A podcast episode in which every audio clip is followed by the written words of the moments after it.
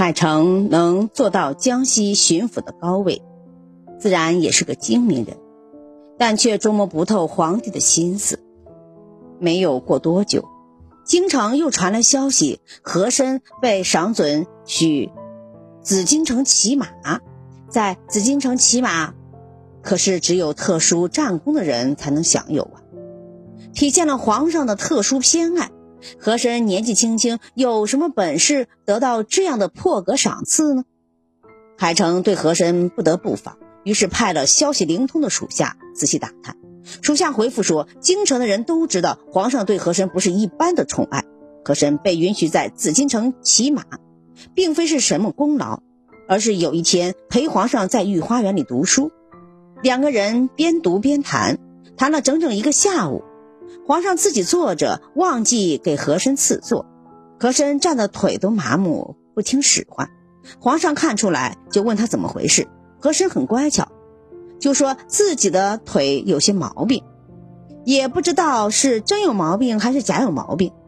皇上一听过意不去，当场赏赐他紫禁城可以骑马。海城听了十分的妒忌，问道：“只不过是皇上读书时陪在身边。”腿站的时间长了酸了，就要赏赐紫禁城骑马。腿脚不适的王公大臣很多，很多都是打过仗、年纪很大、德高望重的。和珅没打过仗、没立过功，一个奴才而已，这么轻易的就赏赐紫禁城骑马，凭什么？属下答道：“奴才在京城里也经常听人这么说，可是皇上的懿旨，谁敢乱说话呀？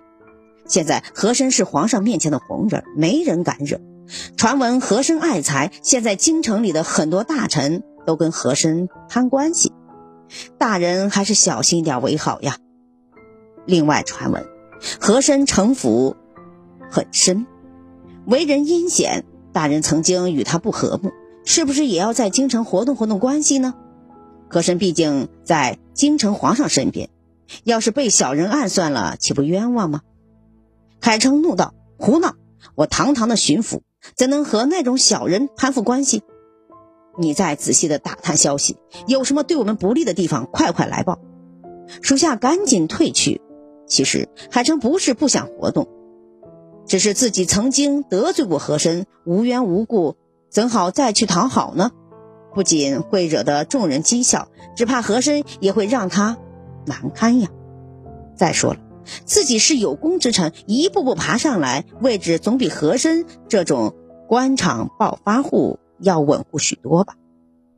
海城现在一心想的是怎样才能立功，讨皇上欢心，巩固自己的地位。海城别无良策，决定从文字狱着手。文字狱大多是牵强附会，断章取义，朝廷鼓励告密揭发，因此。文字狱大多是告密邀功，甚至凭空捏造的产物。文人士子人人自危，唯恐一不小心陷入罗网，祸从天降。文字狱牵连很大的程度，一句诗一个字都会惹出大事。朝廷不会允许丝毫的反清思想传播蔓延，所以宁可错杀一万，也不会遗漏一个。雍正年间有一次，翰林院徐俊在奏章里写道：“把陛下的‘陛’字错写成了‘陛’字。”雍正帝见了，认为是大不敬，马上革职查办。盘查的人鸡蛋里挑骨头，在他写过的诗句里，“清风不识字，何事乱翻书？”附会道：“这清风。”指的就是清朝的意思呀。这两句分明就是讽刺清王朝的皇上浅薄少文呐。这一来，徐俊犯了诽谤的罪，把性命也送掉了。其实这两句诗只是在写普通的场面，风吹书乱，仅此而已。其实并没有什么反清的意思。没有经历过文字狱的人，也很难想象他的疯狂。在《四库全书》编纂期间，凡是不利于清朝的或者触犯的一些违纪，都要删除。文字狱在康熙、雍正、乾隆三朝越演越烈，前后一百多年，有案例可查的大小不止一百起。在这些案件中，被判死刑的有两百多人，受到株连的也数不胜数。康熙、雍正年间，文字狱主要打击汉族上层文人和政府官员，镇压反清力量。到了乾隆年间，文字狱有增无减。乾隆最痛恨世人写诗。写书讽刺时政。乾隆二十年以后，文字狱连年兴起，形成严厉的思想统治。与前朝不同，镇压的对象既不是反清复明的志士，也不是结党的权臣，而是一般的汉人文士。其中规模较大的文字狱就有七十余起，绝大部分都不是惩办高级官员或者有声望的文人。很明显，这些。暗喻目的不在于限制大臣之间的结党，而在于控制民间的反清思想。不管朝廷的大官还是民间的文人，如果能够成功揭发别人文章书籍里不满朝廷、不合制、规规制的地方，就有功劳。这个功劳来的十分的容易，所以很多大臣都乐意去搜集这方面的事情。换而言之，每一个文字狱事件都是他们升官的垫脚石。海城是满族人，胸无点墨，但对查禁书十分的热心。他命令手下的江西官员收缴对朝廷不利的书籍。当时文人学士噤若寒蝉，写文章本就十分的谨慎呢，哪里还有什么禁书呢？下面的官吏找不到这么多书，海城的命令又不得不服从，只得把点滴边的沾一点点边的书都送来充数。一年下，一共竟然收了八千余部书。这些人不得不承认，海城做官很有一手。海城发现，单纯的命令催逼效果并不好。海城想了一个绝招。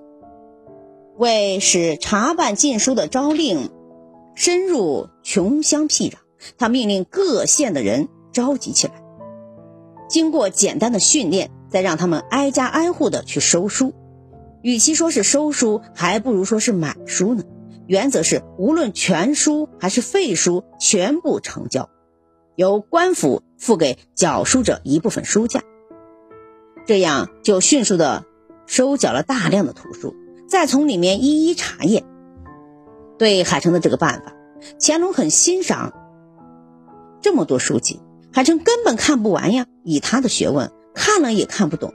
他不管三七二十一，吩咐幕僚们把这些书一一标出来，有什么问题做上记号。乾隆四十二年十月初一，书籍抵达京城，海城随书。上了一个奏折，奏折里说：“微臣随时留意对朝廷不利的言行，搜集了这么多可能有问题的书籍，上交给皇上，请皇上酌情处理。尚不能一时尽清的地方，微臣还要继续尽力搜罗。此外，海城还把每一本书的问题一一指了出来。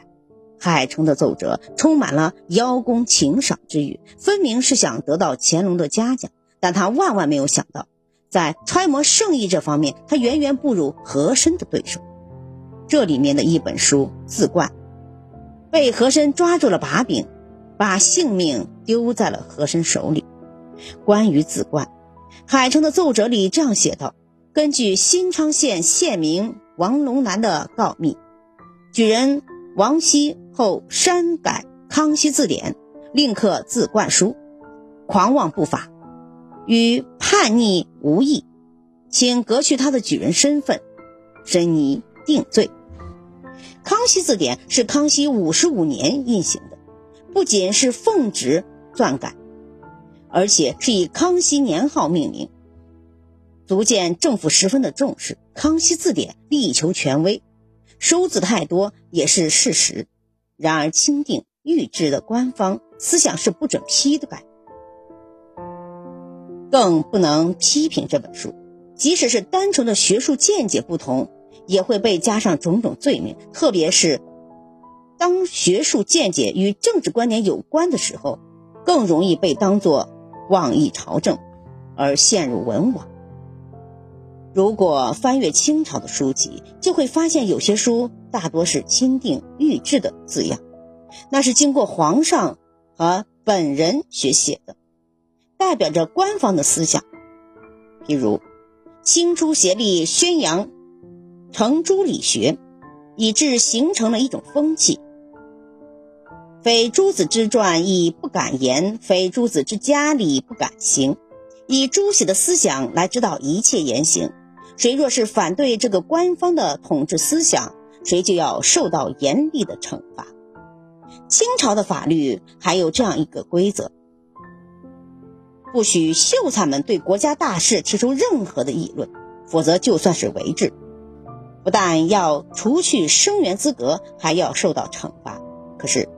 凡是谏言献策的生源，难免要议论起朝廷的政策呀，批评官吏的行为，提出某些建议，这就必然违背了这一规则。于是，轻者革职，重者出斩，或是利弊帐下。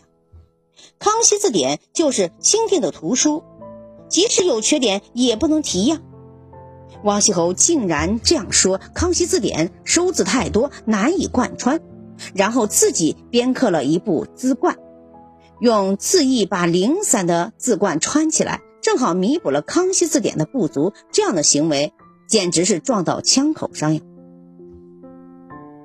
乾隆首先嘉奖了海城，然后翻阅字冠，看到罪行并不那么严重，以为是一个寻常的狂妄之徒，妄行著书之说，落得一个好名声。就没有把这本书放在心上，此事也就不再追究了。如果王锡侯的这本字冠没有落到和珅的手中，这件事情就这么处理了。王锡侯也只不过丢了一个举人的身份，不会遭到杀身之祸，海城也会因此成为有功之臣。和珅经常在乾隆身边。这本《海城参奏》的书引起了他的注意。和珅先是秘密打探，军机处翻阅卷宗，查清了这个案件的前因后果。